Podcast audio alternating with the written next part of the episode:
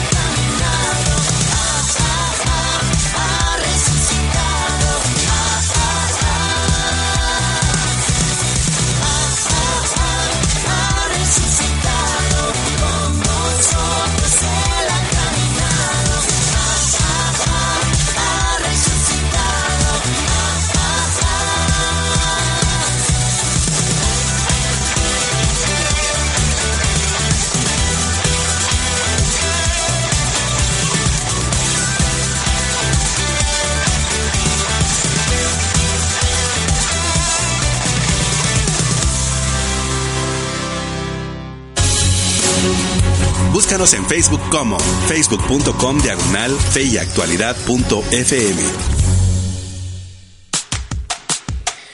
Ya estamos de regreso, querida audiencia. Soy Gonzalo Chamorro y en cabina nos acompañan los profesores Nelson Morales, David Suazo, Ismael Ramírez y Gerardo Alfaro, que nos visita el día de hoy. Esperamos que también pueda ser panelista frecuente en cada visita que haga aquí en Guatemala. Es cordialmente bienvenido en este espacio de análisis y reflexión bíblica teológica que pretende, como dijimos al inicio del programa, responder desde esta perspectiva los dilemas que nos plantea el escenario contemporáneo. Y bueno, después de haber tenido eh, un interesante programa el jueves pasado y déjeme decirle que tuvo bastante eco a, a tal grado que nos llamaron de otras radios para pedir nuestra opinión respecto Oh. al debate del conflicto árabe-israelí y está bien, recordamos que nosotros no quisimos agotar porque es un, el tema porque es muy amplio, hay otras dimensiones que necesitamos reflexionar. Habrá pero oportunidad Habrá regresar. oportunidad porque si recuerdan quedaron varios temas eh, pendientes. Pero ahora volvemos pues a esta dinámica de eh, la serie del Sermón del Monte y pues nos ayudaría un poco Nelson en términos generales a hacer un panorama de lo que ya hemos visto hasta el día de hoy. Bueno, como recordarán, Mateo 5 es donde aparece el Sermón del Monte. Ahí eh, es el primer gran discurso de Jesús en Mateo y eh, comienza con las bienaventuranzas. Dedicamos un par de programas a hablar de las bienaventuranzas que terminan en el capítulo, el versículo 16. Luego, eh, la última sesión que hablamos fue eh, Jesús y la ley. Eh, cómo es que Jesús cumple la ley y estuvimos hablando un poco de eso. Y en la sección que nos toca ahora comienza una secuencia de seis enunciados que comienza más o menos parecido. Oísteis que fue dicho, mas yo os digo. Jesús amplía, profundiza, eleva los estándares de la ley a través de su reflexión. Así que eh, el de hoy es el primero de una serie de seis. eh, habéis oído que se dijo, pero yo les digo. Y ya comenzamos con estas frases muy comunes, eh, don David, eh, sobre todo los maestros judíos, el oíste que fui dicho, pero yo os digo, y se comienza a presentar Jesús como un rabino, donde ya comienza a enseñar principalmente las, la actualización, la reinterpretación o la reconfiguración de la ley y de ciertos principios del Antiguo Testamento para una sociedad que indudablemente se ve enfrentada con estas dinámicas del enojo, de la ira y otros elementos que vamos a ir viendo a medida que avanzamos. Sí, siguiendo con eh, la introducción que nos dio Nelson, recordamos que el Sermón del Monte se presenta como, como una especie de manifiesto de Jesús, como la constitución del reino, eh, y le, le dimos un título, eh, es, es eh, la justicia, la justicia del reino. Y es en la última sección, eso es, si vuestra justicia no fuera mayor que la de los escribas y fariseos, no puedes entrar en el reino de los cielos. Y entonces aquí, con esta sección que estamos comenzando hoy, eh, Jesús explica qué es la justicia. En- ¿A qué, ¿A qué justicia mayor se refiere? Entonces hay una serie de ejemplos, él usa seis ejemplos eh, en donde se entiende la justicia mayor y, y son ejemplos bien, bien dramáticos, ¿no? bien, bien, bien- bien sensibles, muy profundos y ahí entra el tema de el cumplimiento de la ley, el, el- el- el verdadero significado profundo de la ley. Y eso nos conecta, eh, profesor Gerardo, con esto que los, eh, eh, los profesores Nelson y, y don David han mencionado respecto a el uso correcto de la ley y dentro de todo el marco la ley no se separa de eh, los principios éticos y morales del reino de Dios porque el tema es el reino Claro. y las dinámicas éticas. Entonces eh, la ira se nos convierte ahora en uno de los temas interesantes dentro del contexto matiano. No, y es importante recordar que algunas veces los eh, evangélicos hemos sido acusados de antinomianos, ¿verdad? Porque eh, a veces descuidadamente se dice que pues ya no estamos bajo la ley y lo dejamos así, lo dejamos simplemente de esa forma y debemos cua- cualificar ese tipo de afirmaciones, porque si bien es cierto, no estamos bajo la ley mosaica, bajo el sistema de la ley mosaica, eso no significa que Jesús, el Mesías, no tenga una ley para nosotros, no tenga una ley que debemos seguir y obedecer. En especial resumida en este sermón del monte, en donde, como don David decía, hay un gran énfasis, por ejemplo, con la justicia eh, que frecuentemente los evangélicos también hemos ignorado esa dimensión que tiene que ver no solo con lo interno del ser humano y su relación con Dios, sino también la relación que este seguidor de Jesús eh, tiene con los demás. Y en el caso que nos ocupa ahora la, la ira, precisamente tiene que ver con eso, con la relación con otros y cómo tratas a los otros. Y en este sentido, le- el Señor Jesucristo está intensificando lo que la ley mosaica decía, ¿no?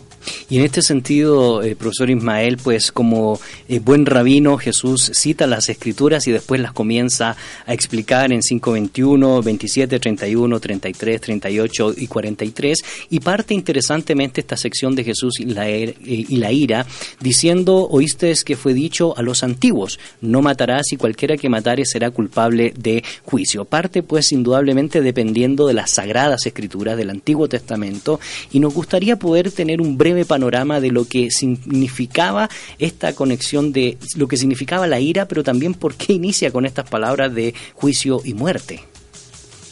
Definitivamente, si uno piensa en el asesinato, es, eh, si uno se pone a pensar, eh, ese primer crimen, eh, del cual hay narración en el texto bíblico, cuando Caín mata a su hermano Abel.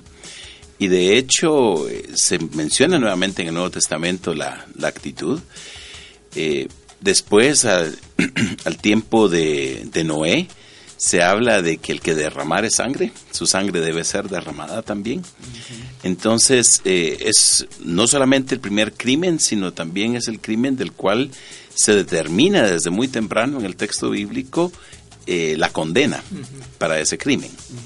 Entonces, definitivamente nos deja ver que este crimen en particular eh, es eh, aquel que interrumpe la, la buena relación que debe existir entre congéneres, entre humanos entre sí.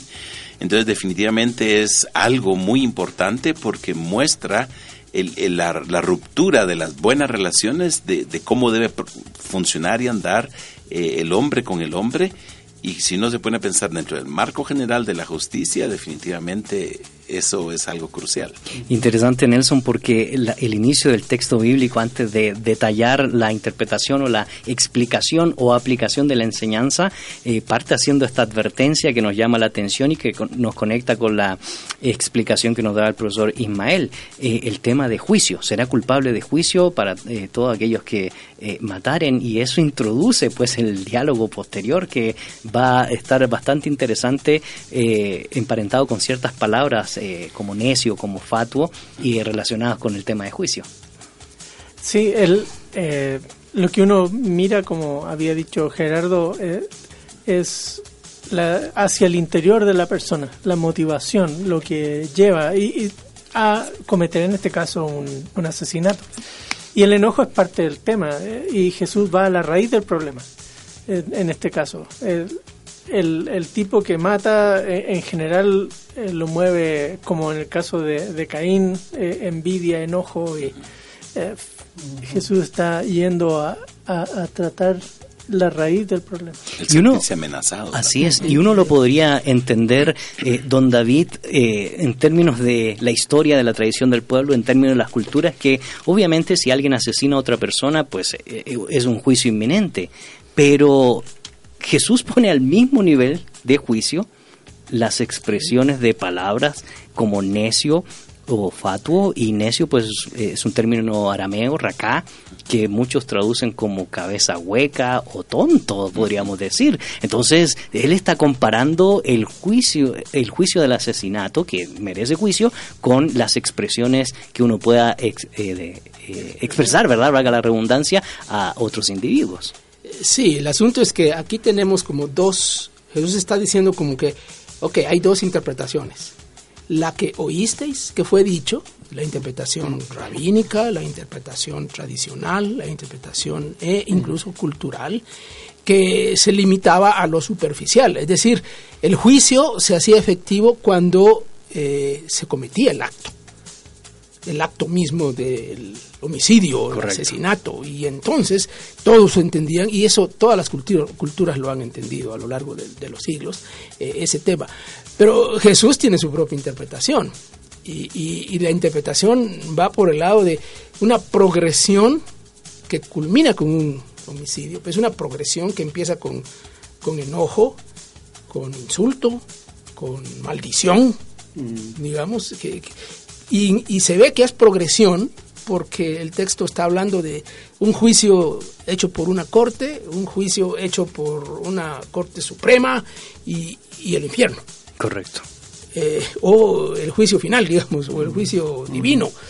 Eh, co- como que Jesús dice, no nos quedemos en lo superficial, vayamos al fondo del asunto. Hmm, Qué interesante. Queremos agradecer los comentarios que ya comienzan a ingresar a nuestra red social en torno al tema que nos convoca el día de hoy, la serie del Sermón del Monte, la sección de Jesús y la ira, Mateo 5, 21, 26, respondiendo a la pregunta del día, ¿cuándo el enojo en el creyente o en el individuo se puede volver pecaminoso? Y William Josué Ochoa dice, Quien no se enfurece es incapaz de amar. Rey Stidman. Por eso es que la ira de Dios está ligada a su amor. Debemos aprender a manifestar nuestro enojo cuando este es producto del amor que hay en nosotros. No debemos permitir que nuestro enojo nos lleve a transgredir la ley de Dios. Saludos maestros, gracias por sus enseñanzas. También Fernando Ab dice, esta actitud natural del ser humano pasa a ser pecaminosa cuando se lleva a un extremo. Esto lo podemos ver claramente en Efesios 4, 26 y 27 que dice, airaos pero no pequéis, no se ponga el sol sobre vuestro enojo ni deis lugar al diablo. Cuando permanecemos enojados dejamos de expresarle amor a nuestro prójimo. También hemos recibido un mensaje en WhatsApp de Claudia de Mejía quien dice, Hola hermanos, yo tengo programada la alarma de mi celular para que me recuerde que ya empezó el programa, que tanto me bendice en conocimiento bíblico. Muchas gracias a todos. Bueno, muchas gracias por esos comentarios y te recordamos que la vía de comunicación es un mensaje de texto, una nota de voz al 58 95 57 78. Nos puedes enviar un mensaje a la pregunta del día a través de Facebook Live, la página Fe y Actualidad FM. Estábamos diciendo, profesor Gerardo, lo interesante de esta eh, comparación del juicio por asesinato y también el juicio aplicado a inclusive las expresiones verbales o las ofensas, donde Jesús está interpretando, está equiparando y está desarrollando una nueva dinámica que es muy profunda, muy seria y por eso hemos dicho en otras ocasiones que algunos han interpretado que el Sermón del Monte solo se va a cumplir en el reino de los cielos y no en esta tierra.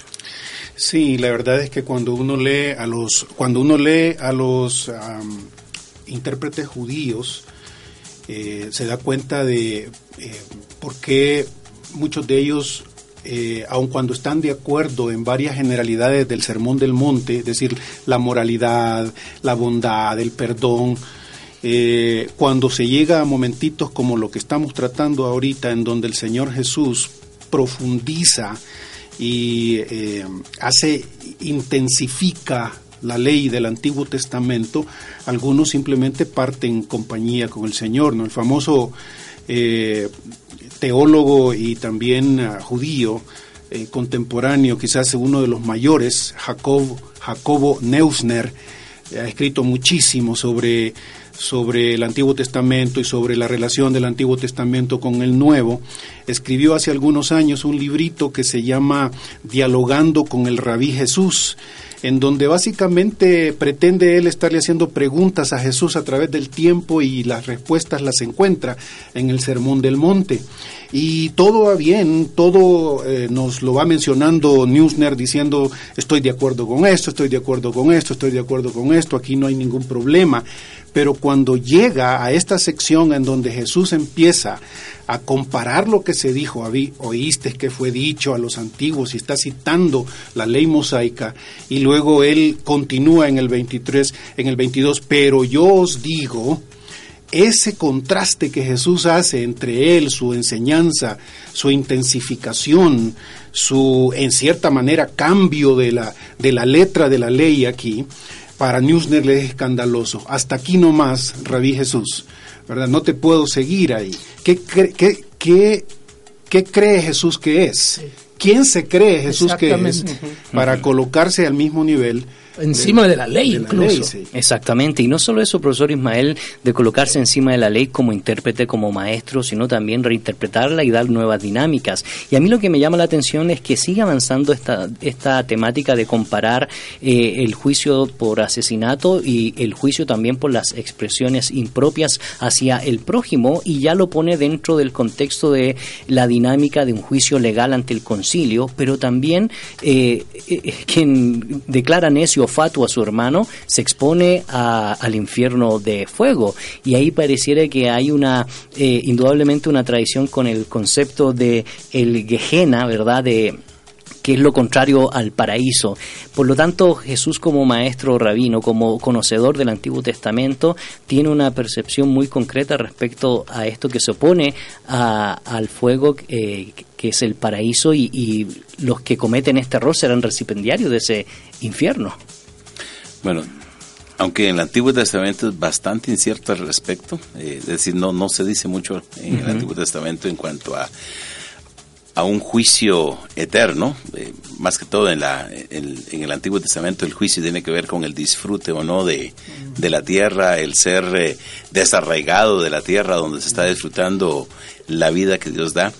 Definitivamente el Nuevo Testamento muestra que ya se ha desarrollado en ese periodo intertestamentario muchas ideas al respecto y definitivamente Jesús también lo presenta, no solamente en este contexto, sino también en el conocido pasaje del rico y Lázaro, ¿no? Correcto. Eh, la experiencia de, de estar en el seno de Abraham. Entonces, ah, queda claro que no solamente hay juicio en esta vida, sino que hay juicio en, en la vida des- después, de, después de esta vida, ¿no? Así es. Y, y Jesucristo lo deja claro y nos deja claro también que somos responsables no solamente de nuestros actos, sino también de nuestras palabras y naturalmente de nuestros pensamientos. Jesucristo dijo en, en el Evangelio de Mateo que vamos a tener que dar cuenta de cada palabra que sale de, de- de nuestra boca.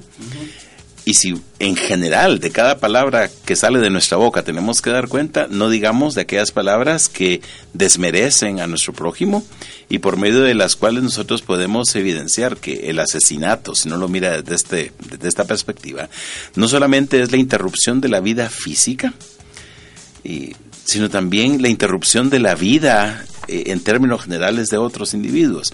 Es decir, si mis acciones van a hacer que la vida de mi prójimo eh, se vea interrumpida, eh, moral, espiritual, anímica, psicológicamente, yo soy responsable del impacto que mis palabras tienen en, en las personas.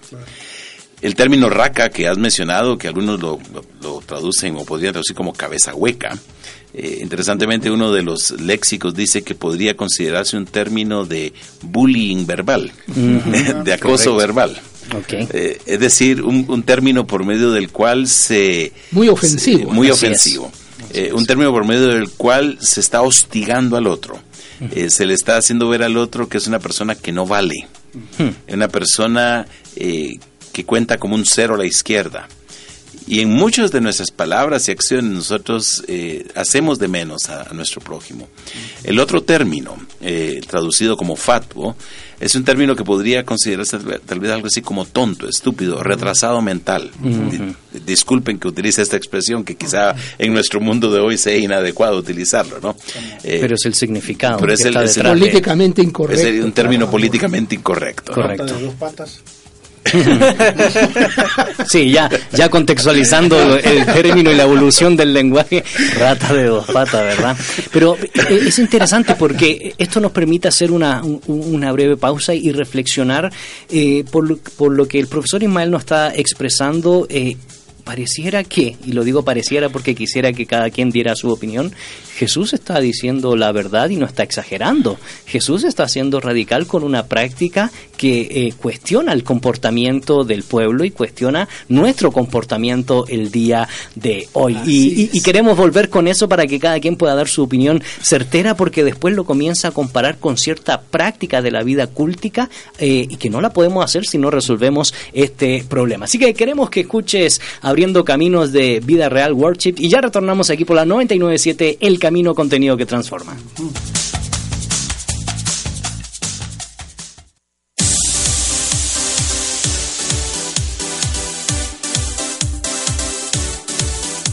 Mis ojos abrí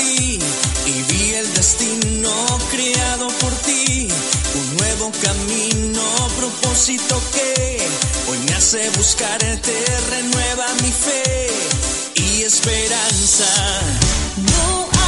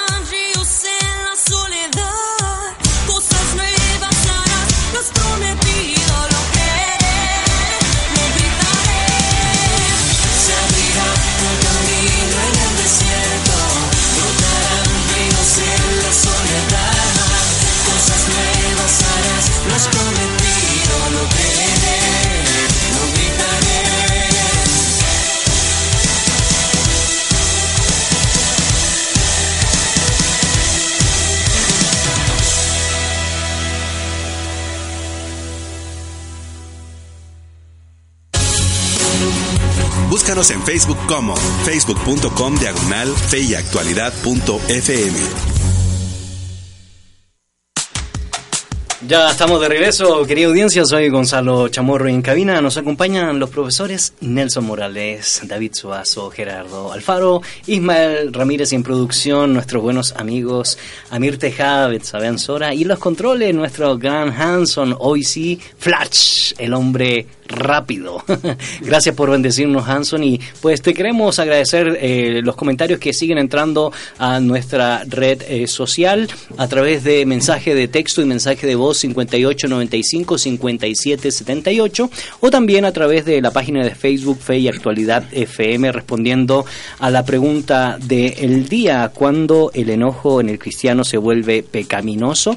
Quiero agradecer eh, saludos que nos envía Roger. Eh, y dice, saludos Gonzalo, los extrañamos. eh, por acá recibe un saludo de sus alumnos, nos alegramos con este proyecto. Muchas gracias, Roger, por ese saludo. También Carlos Calderón dice, saludos a todos, gran panel. Les escuchamos desde El Salvador, su exalumno y compañero. También él vuelve a comentar más adelante y dice, una buena pregunta quizás sería si hay una progresión de menor a mayor en la secuencia, enojarse, decir necio y fatuo, lo mismo que las consecuencias. También Alma Roxana Alfaro dice, qué bueno verles juntos. Y Georgina Paloma dice, bendiciones. Paloma. Bueno, muchas gracias por esos saludos, comentarios y pues eh, te recordamos que nos eh, encantaría poder escuchar más reflexiones sobre la pregunta del día de hoy. Y eso nos conecta, Nelson, pues para poder ir pensando lo que ya el profesor Ismael nos eh, comenzaba a ampliar en torno al significado de este pasaje. ¿Es una exageración? ¿Es una realidad? Eh, ¿O qué? Estaba pensando mientras sonaba la música en la semana pasada una joven en Chile eh, se suicidó y, y dejó una carta a sus padres y en, eh, en la carta hablaba de bullying en el colegio y, y que eso la había llevado a tomar la decisión de, de suicidarse. La cosa es que es uno de los colegios más caros de Chile. Eh, el, el tema de, de bullying, por lo visto, está presente, eh, no importa el estrato social, no importa dónde, eh, pero las redes sociales lo han hecho más patente. En una comunidad eh, muy eh, centrada en, en el grupo, como es la que habría en, en el primer siglo, judíos en una comunidad, que alguien esté diciéndole al otro de una manera así, eh, lo afecta en su dinámica, en sus relaciones sociales también. Sí. Ahora que mencionas redes sociales, hoy en día se usa, mu- se usa mucho el término trolear a alguien. Ajá. Así es. Cuando alguien comete algo, lo trolean, es decir, que lo atacan hasta donde Acabarlo, pueden, a- sí. acabarlo, ¿no? Sí, entonces eh, es un tema tan real hoy como lo fue hace 20 siglos atrás, 21 siglos Y atrás. ahora parece más. Sí, eh, y em, con mucho más impacto. eh, y la gente mucho más vulnerable también, como que uno tiene menos defensas, menos coraza para resistir. lo- porque uno ah, eh, veía a Tommy Jerry y no se escandalizaría de, de- de- de la cosa del pobre gato, o sea, del ratón por el gato todo el tiempo.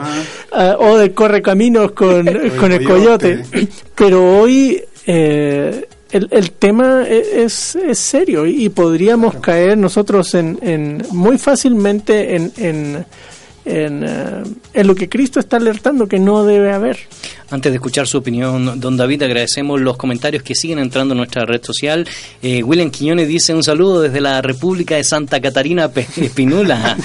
nuestra, Saludos. buena, nuestra buena amiga Verónica Estrada dice... Oh, Verónica, bienvenida, Verónica. Dice fe y actualidad. La ira tiene que ver con la impaciencia, con el ideal de que las cosas debieran caminar bien y esto no sucede. También con el hecho de toparse con una burocracia eh, obsoleta que en todos los ámbitos en todos los ámbitos. ¿Qué hacemos con este sentimiento? Porque por más consagrado que uno se- sea, no deja de afectar esa variedad de sentimientos que en determinado momento va en aumento. Bueno, nuestra buena amiga Verónica siempre hace buenas preguntas. para Enojarse dejarnos- contra un funcionario público. Exactamente.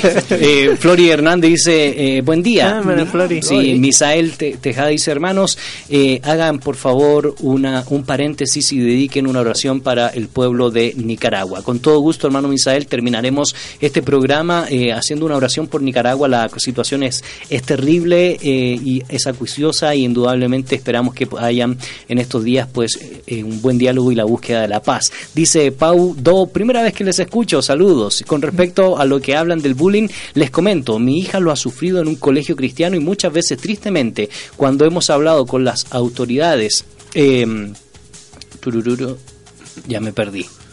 Aquí, o maestros indican que ella debe tener misericordia y como cristiana debe perdonar. Y eso me ha molestado y enoja, y más porque mi hija se siente mal, porque he visto que ella misma siente que es la culpable y le he tenido que explicar que no está bien, si hay que perdonar, pero eso no quiere decir que estuvo bien, y más porque ella me dice mamá, pero no hacen an- no andan solo, me dicen, ahí ya, deje de quejarse y aprenda a perdonar. Bueno, interesante planteamiento. Eh, Harold Sanig eh, nos envía saludos y Mauro Andrés Rosales, saludos amigos, Dios les bendiga y gracias por la palabra que viene de Jehová y por compartirla. Eh, qu- quise leer todos estos comentarios, siguen entrando más en nuestra red social, pero nos pone un poco más en- Está- en estamos pegando en el clavo, ¿eh? Eh, sí, porque, y, y tiene razón nuestra audiencia, pues hasta qué punto uno debe también eh, aguantar, don David, y pues cómo entonces a la luz de eso debemos interpretar eh, el juicio de valor que nos eh, hace el Señor Jesucristo.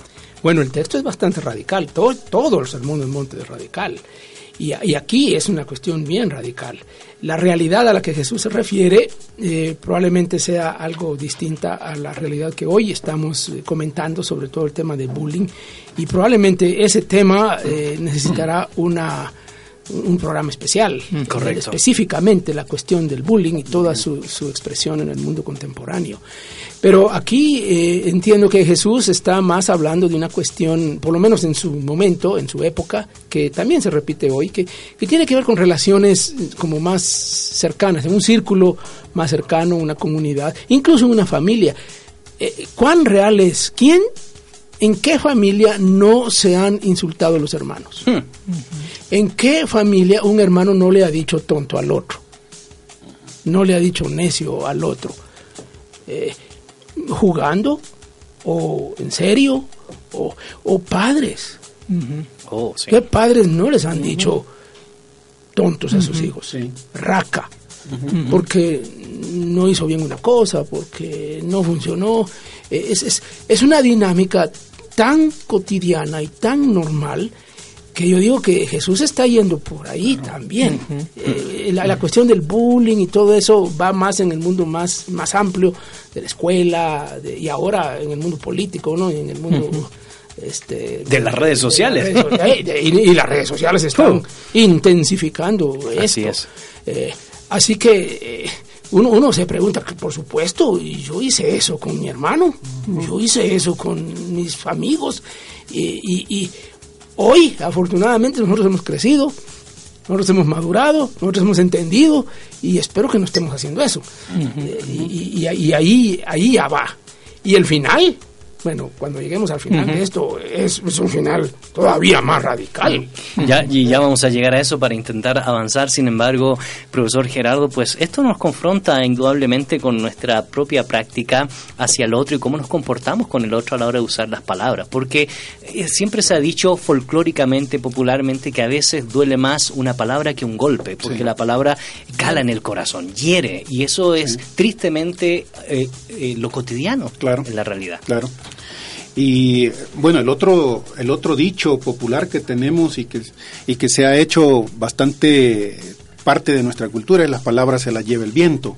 Claro. Y el Señor Jesús está en contra de ese tipo de afirmación. No, no. Si se fijan, uno de nuestros hermanos que interactuaba con nosotros nos eh, llamaba la atención a que miráramos cierta progresión en esos dos versículos.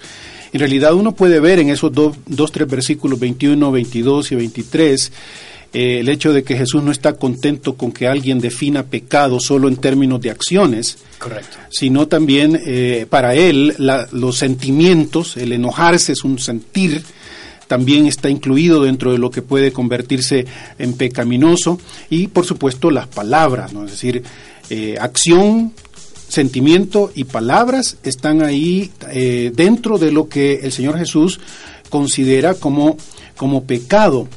Y eh, pues esto debería recordarnos una categoría eh, teológica aquí, sistemática, es decir, cómo definimos pecado, cómo definimos al fin de cuentas pecado, ¿no? Es decir, alguien en nuestras iglesias frecuentemente eh, eh, podemos encontrar gente que nunca ha cometido un asesinato. Ah, Nunca, no, o- ojalá pues, pero quizás algunas veces varía eso, pero, pero la gran mayoría diría, no, yo no, yo no me encuentro en eso, pero ¿qué de las otras dos cosas? Claro. Y para el Señor Jesús eh, y para Dios, eh, el colocarlos por lo menos en esta proximidad nos debería llamar la atención que eh, para Dios el pecado es algo que tiene que ver con nuestros sentimientos y cómo manejamos nuestros sentimientos y con nuestras palabras y las palabras que ocupamos para describir a un ser humano que tiene la imagen de Dios. En ese sentido deberíamos encontrar por lo menos eh, eh, dos cosas aquí relacionadas con la pregunta central que se nos ha hecho. Es decir, ¿cuándo se convierte eh, El enojo. el Claro, enojo enojo en pecado. en pecado? Y eh, yo pienso que para contestarlo así de forma heurística, de forma global, yo diría que debemos pensar en primer lugar en la motivación que hace que surja el enojo, qué tipo de motivación, por qué te estás enojando, número uno. Y en segundo lugar, eh, la canalización del enojo, cómo canalizas ese enojo. Eh, obviamente muchas veces será por nuestra misma naturaleza y nuestro mismo vivir en el diario aquí nuestro, eh, será imposible que nos abstraigamos de, de se- sentirnos enojados por algo que nos parece mal. Y, y en ese proceso eh, ya nos conecta también con otras dinámicas y prácticas específicas que nos da el Señor Jesucristo y tiene que ver con la reconciliación, eh, profesor Ismael, porque posteriormente eh, la narrativa de este tema de Jesús y la ira se conecta con que yo no puedo dar una ofrenda si tengo problema con mi hermano. Es una invitación a desarrollar este ministerio de la reconciliación como uno de los patrones. Y antes de escuchar su, su respuesta respecto a esta conexión, pues eh, agradezco los comentarios que siguen entrando a nuestra red social y nuestra buena amiga Mayra Eliane Urizar de Ramírez dice saludos a todos. ¿Cómo podemos presentar una postura cristiana con base a este pasaje y el tan mencionado derecho a la libre expresión, al que muchos aluden al expresarse y ofender, molestar y acosar a otros? Se la dejo. Muy bien. Que, que lo resuelvan en casa. Definitivamente creo que Mayra toca un punto importante porque en el mundo en que vivimos la gente se cree con derecho de decir lo que quiere cuando quiere y donde quiere, Y sin importarle, sin importarle a quien se lo dice. Creo que como cristianos tenemos que aprender a mordernos la lengua. Eh, y eh, a reconocer que los derechos también implican responsabilidades y que nuestras palabras definitivamente van a ir más allá de donde nosotros pensamos que pueden ir. No tenemos derecho de insultar a los demás. Vivimos en una sociedad que se ha vuelto una sociedad al- altamente burlona, irrespetuosa, y uno puede ver en los programas de radio, en los conversatorios, en la televisión, en los paneles, que la gente realmente expresa su sentir y su opinión de una forma insultante al extremo. Eh, el propósito muchas veces es bajarle totalmente el pellejo al, al- al otro, eh, totalmente desprestigiarlo en la medida que se pueda. Y definitivamente el Señor Jesucristo compararía esto con el asesinato. Y hablando de progresión, me llama mucho la atención en el pasaje que hay una antiprogresión en cierto sentido. Porque lo que uno consideraría el mayor crimen, que es el asesinato, se mira como, dice, local. responsable ante, ante el juez, ¿no? Luego el siguiente, el que le dice cabeza hueca, ante el concilio. Y luego el que, le- el que lo desprecia totalmente, ¿eh? ante es responsable de ir al infierno de fuego. Es decir, lo que se miraría como el menor crimen tiene la mayor consecuencia. Exactamente. Eso nos deja ver que el Señor Jesucristo está poniendo las cosas en la perspectiva adecuada, que al final de cuentas lo que hay muy dentro del corazón es lo que nos condena ante Dios y no tanto y no tanto la manifestación externa, ¿no? Exactamente. Queremos seguir agradeciendo los comentarios que siguen entrando a nuestra red eh, social, respondiendo a la pregunta. A ver si mi esposa escribe día. ahora. Sí. Betsa. A través de WhatsApp hemos recibido algunos mensajes y dice, Jesús siempre enseña con la intención de prevenir de que lleguemos más allá.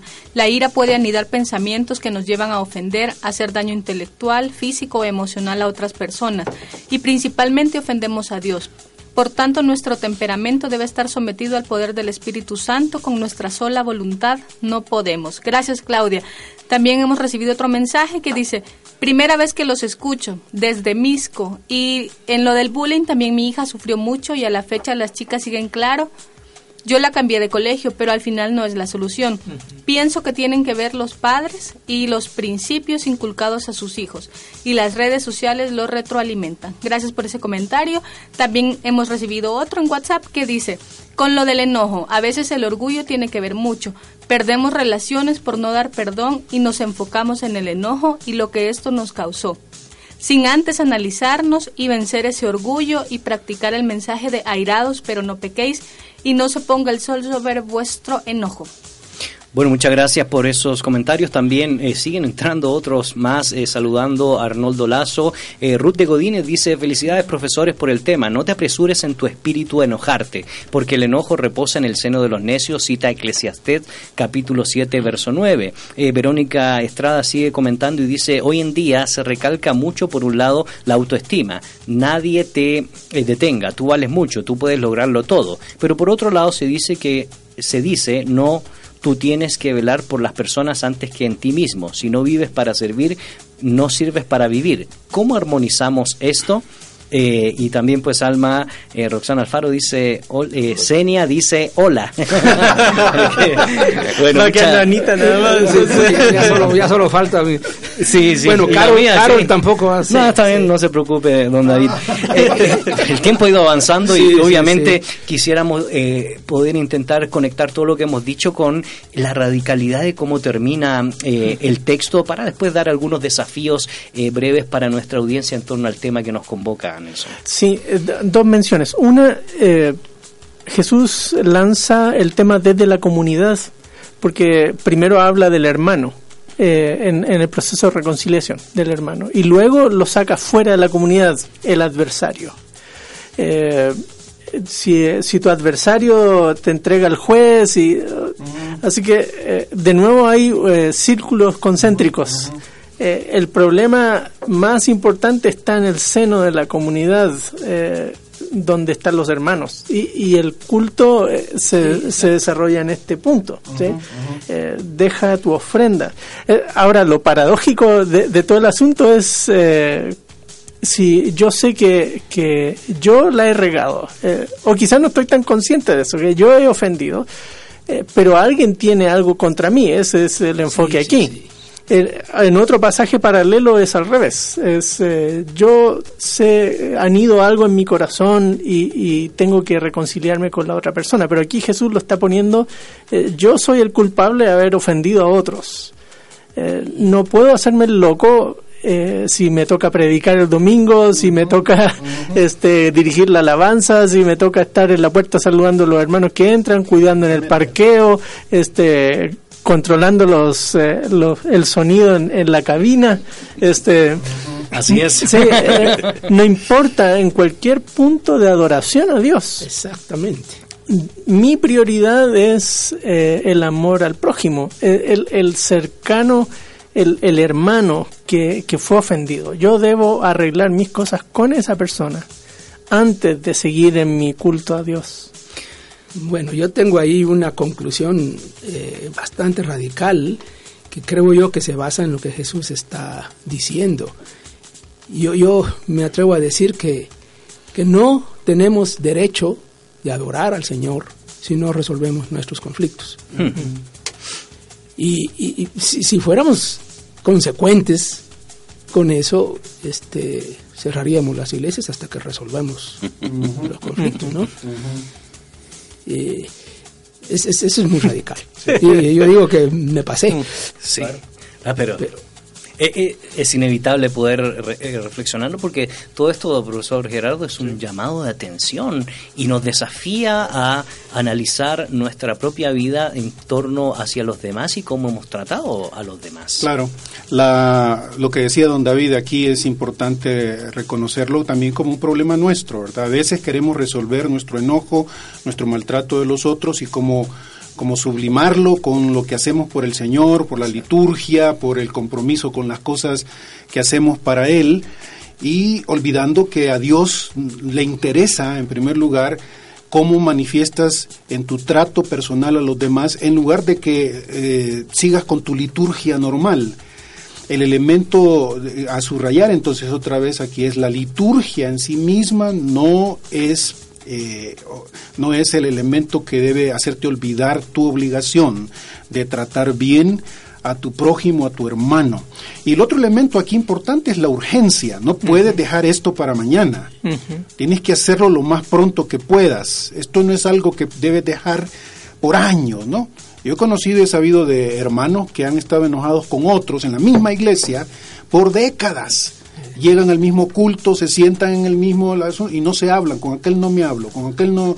Es que tuvimos un desacuerdo hace tanto tiempo, ¿verdad? Y hay- algunos ni siquiera se acuerdan del desacuerdo que tuvieron y que se ofendieron y que se dijeron algo, pero están ahí. Parece que no les causa ningún tipo de problema. El- en nuestros días parece que la centralidad del culto cubre todas esas otras cosas. Y para Jesús no es así.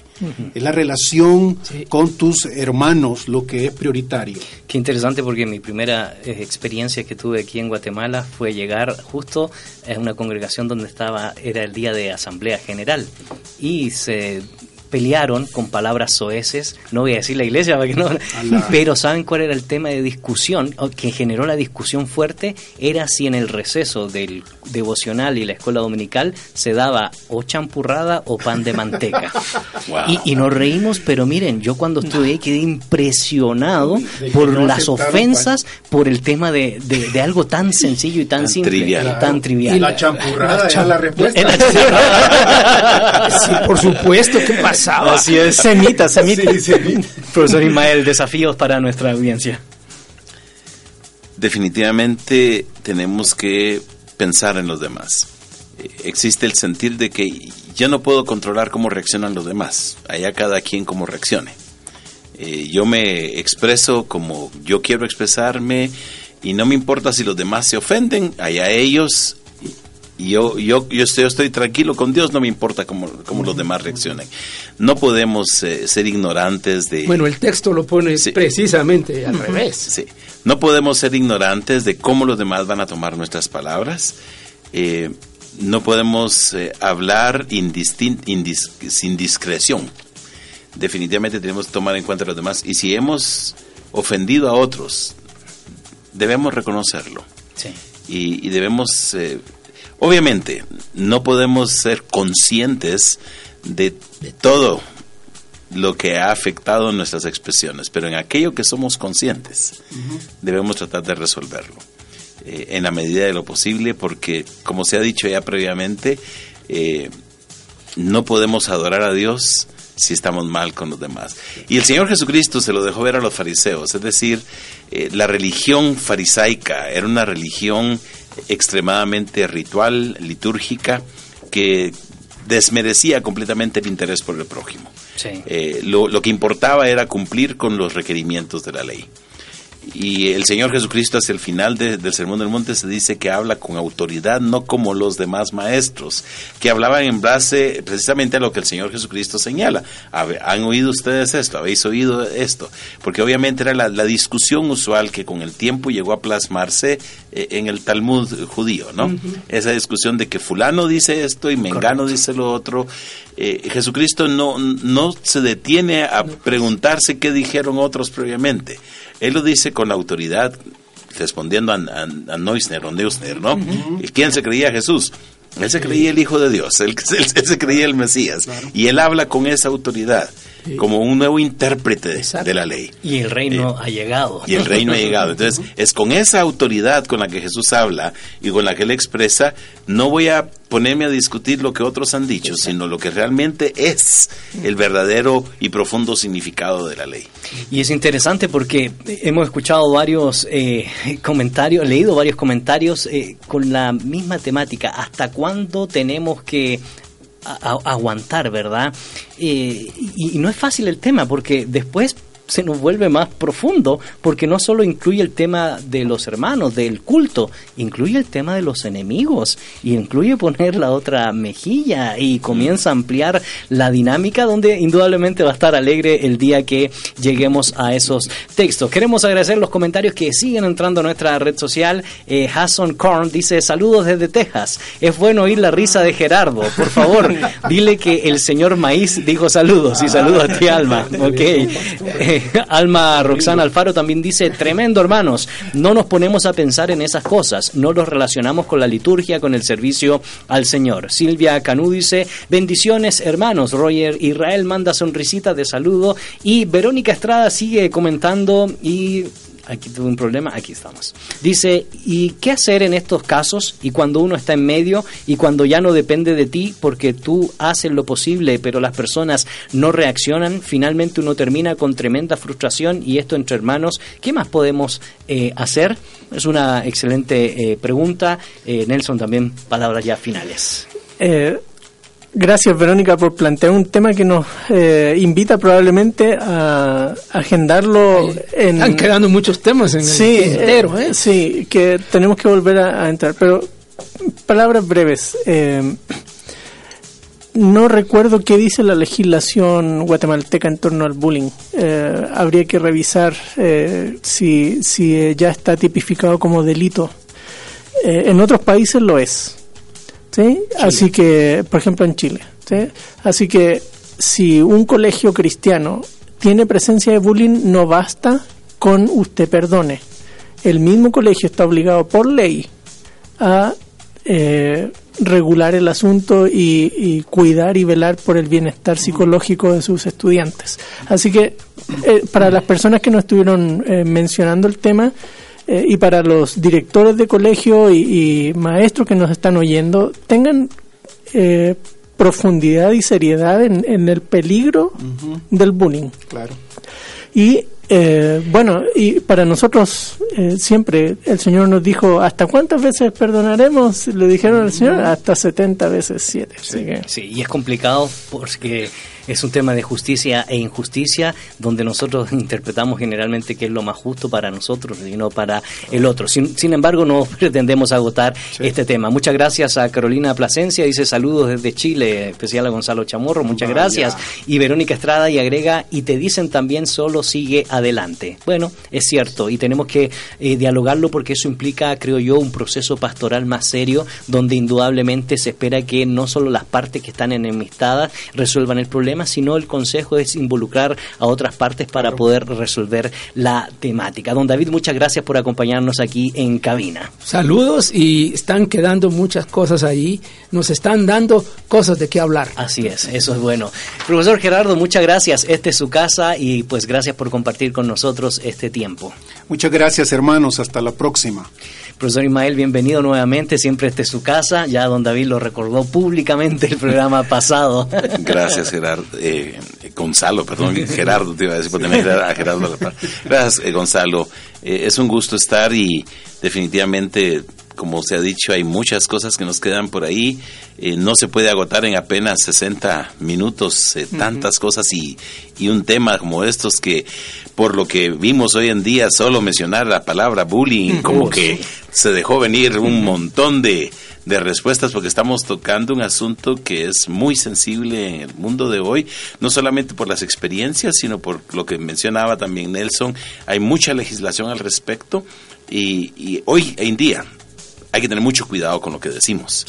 Así no es. solamente por las implicaciones espirituales, eh, teológicas de las cuales hemos hablado hoy, sino porque hay muchas implicaciones legales hoy. Exactamente. Así es, Nelson, muchas gracias. gracias Gonzalo y gracias a nuestra audiencia y quienes nos ven por Facebook Live. eh, Gracias por sintonizarnos. Vero M dice, excelente programa, Dios los bendiga. Adriel Joss nos envía eh, saludos. Eh, queremos agradecer su sintonía, no se olvide de no desconectarse de 997, el camino contenido que transforma. En estos meses estamos invirtiendo en la familia a la manera de Jesús y queremos que usted eduque, forme e instruya a sus hijos para poder evitar todos estos males y sin duda alguna podamos vivir los principios y estatutos del Señor. En nombre de Nelson Morales, David Suazo, Gerardo Alfaro, Ismael Ramírez, en programación Betsaben Sora, Amir Tejada y los controles nuestro buen amigo Hanson y su servidor Gonzalo Chamorro, les eh, deseamos un excelente día y no se olvide sintonizarnos el próximo jueves de 12 a 1 aquí por la 997 El Camino Contenido que Transforma. La actualidad necesitamos respuestas claras y concretas para enfrentar a la sociedad en la que nos toca vivir. Fe y actualidad. Respuestas bíblicas a los dilemas de hoy. Hasta la próxima emisión. Esta es una producción de iRadios Guatemala Centroamérica. ¿No te encantaría tener 100 dólares extra en tu bolsillo? Haz que un experto bilingüe de TurboTax declare tus impuestos para el 31 de marzo y obtén 100 dólares de vuelta al instante. Porque no importa cuáles hayan sido tus logros del año pasado, TurboTax hace que cuenten. Obtén 100 dólares de vuelta y tus impuestos con 100% de precisión. Solo con Intuit TurboTax. Debes declarar para el 31 de marzo. Crédito solo aplicable al costo de la presentación federal con TurboTax Full Service. Oferta sujeta a cambios o cancelación en cualquier momento.